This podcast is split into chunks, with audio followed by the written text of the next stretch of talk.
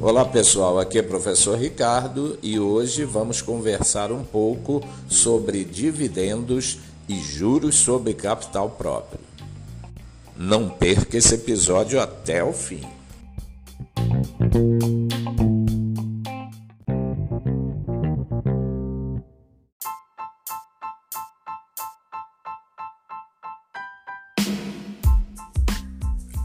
O conceito básico por trás dos proventos em dinheiro é a distribuição de parte dos lucros obtidos por uma empresa para seus acionistas. A comprar uma ação, você se torna acionista e, portanto, tem direito a receber a parte de lucros que cabe a você.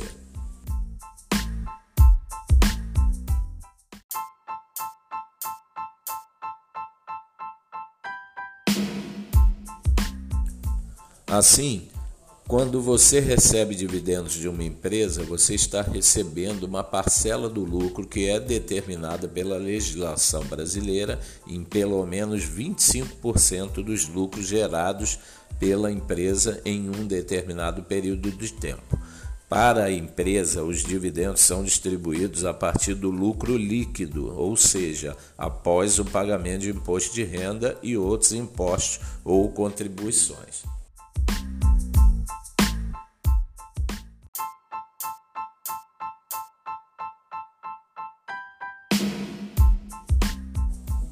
Com isso, os valores que são anunciados em dividendos para os acionistas já são líquidos de imposto de renda, já que a empresa efetuou o pagamento de impostos sobre esses lucros. Dessa forma, Caso a proposta sobre tributação de dividendos vá adiante, o acionista pode ter que arcar com o pagamento de impostos quando for declarar os seus dividendos.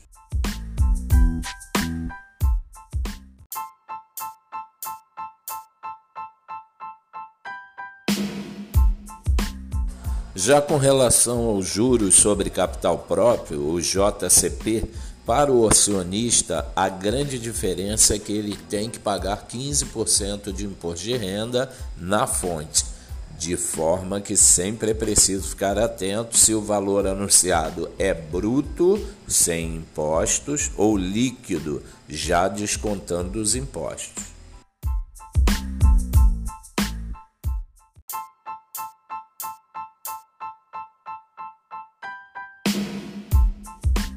A grande vantagem é que a empresa pagaria impostos maiores sobre o lucro, na faixa de 25%, do que os acionistas que pagam apenas 15% sobre o JCP. Assim, ela pode oferecer juros sobre capital próprio que, mesmo após o pagamento de imposto de renda, podem ser maiores do que seriam na forma de dividendos, em função justamente da diferença nas alíquotas de tributação.